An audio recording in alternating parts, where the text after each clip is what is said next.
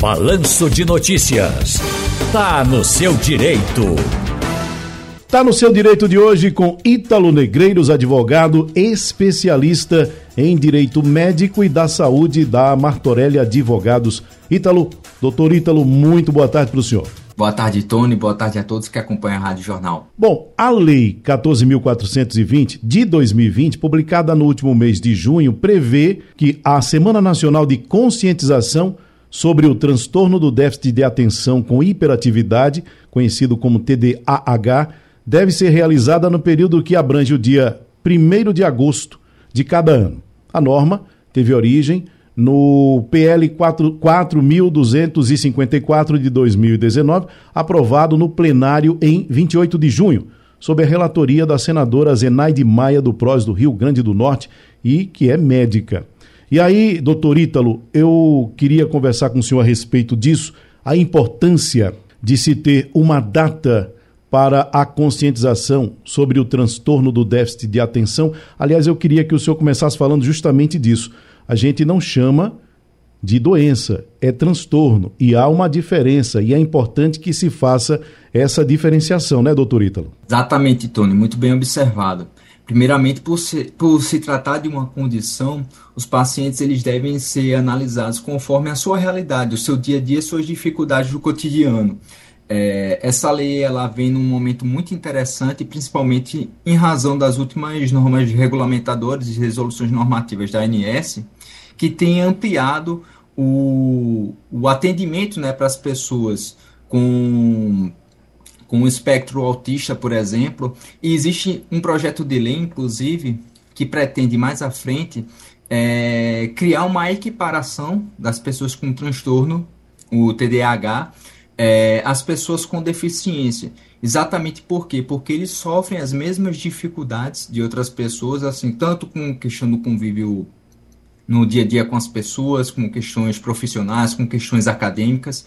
E é importante que é, é, as pessoas tenham mais consciência com as dificuldades que ela tem no cotidiano. A lei vem exatamente para resgatar e para fomentar tanto a pesquisa quanto o debate e o estímulo para que novas leis ou novas situações sejam mais favoráveis para essas pessoas. Bom, nós temos agora uma lei que define a Semana Nacional de Conscientização sobre o TDAH. E quando a gente fala de conscientização, e aí eu queria que o senhor destrinchasse isso para a gente, doutor Ítalo.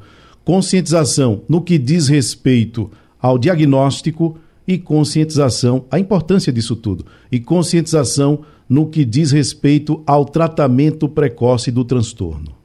Bem interessante essa pergunta, porque é importante é, que se analise a pessoa exatamente no, nos primeiros anos de vida, para que ela tenha um acompanhamento que seja adequado à sua condição, para que possa fazer tratamento. Isso porque o TDAH ele ainda não tem cura, ele tem uma origem genética e quanto mais cedo for diagnosticada a pessoa, melhor ele vai ter o acompanhamento médico para isso e vai poder ter uma possibilidade maior de integração com a sociedade. Então, vai diminuir as questões das dificuldades dele no cotidiano.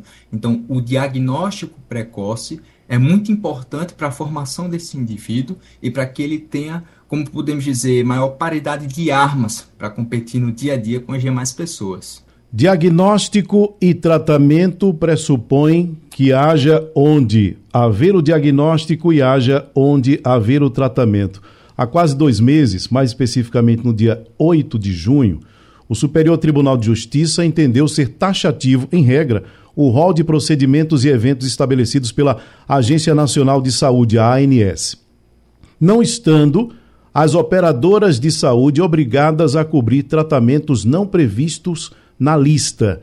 No que diz respeito, doutor Ítalo, ao TDAH, como os planos e seguros de saúde têm se comportado em relação ao rol. E aí vamos levar e estender isso também à saúde pública. Como é que a saúde pública trata desse tema? Vamos lá, Antônio. Quanto à questão da saúde pública, ainda há um grande déficit, né? Quanto à questão do SUS. Então, a questão de estrutura, a questão de profissionais é, adequados para poder fazer tanto o diagnóstico quanto o tratamento e o acompanhamento dessas pessoas com TDAH. Quanto à questão da rede particular, se trata ainda de uma situação bastante ambígua, por mais que o STJ tenha decidido pela taxatividade do rol para diversos tipos de doença ou de condições, é, isso por si só não afasta a possibilidade do usuário de um plano de saúde poder recorrer ao judiciário. Já há uma movimentação tanto no Congresso quanto a aceleração dos, pro, dos projetos de lei para que seja afastada a questão da, da taxatividade do rol, bem como também a ANS tem tido um, um, um, como é que podemos dizer, uma atuação mais ativa nesse sentido, né? Tem se editado várias resoluções normativas que têm ampliado é, o espectro de atendimento para as pessoas com vários tipos de doenças ou de condições, e é possível que em pouco tempo também isso se aplique às pessoas com TDAH. Isso varia muito de caso a caso, né, quando se trata de planos de saúde. Né? É, vão ter planos de saúde que de fato não criam tantas, tantas intempéries, tantas barreiras para os pacientes, e outros que, infelizmente, né, se encontra alguma dificuldade nisso mas a justiça tem andado de forma muito parelha exatamente com essas últimas questões da ANS, e tudo depende muito da condição também do paciente, do que ele consegue comprovar em juízo a título de dificuldades, né, quanto à questão do acompanhamento, da, da das concessões de, de, de, exames ou de atendimento do, do, do plano de saúde em si, né? Doutor Ítalo, é, em relação à questão, a gente está falando a respeito de diagnóstico, está falando de tratamento. A importância de se ter uma semana de conscientização. Qual é o papel da família, o papel dos pais nisso tudo? O papel da família é preponderante nessa situação. Primeiramente, porque muitas famílias ainda têm desconhecimento quanto a esse tipo de diagnóstico, isso dificulta muito a, a evolução do quadro de saúde desse paciente, que ele vai ter uma grande dificuldade no seu cotidiano, exatamente pelo desconhecimento da família.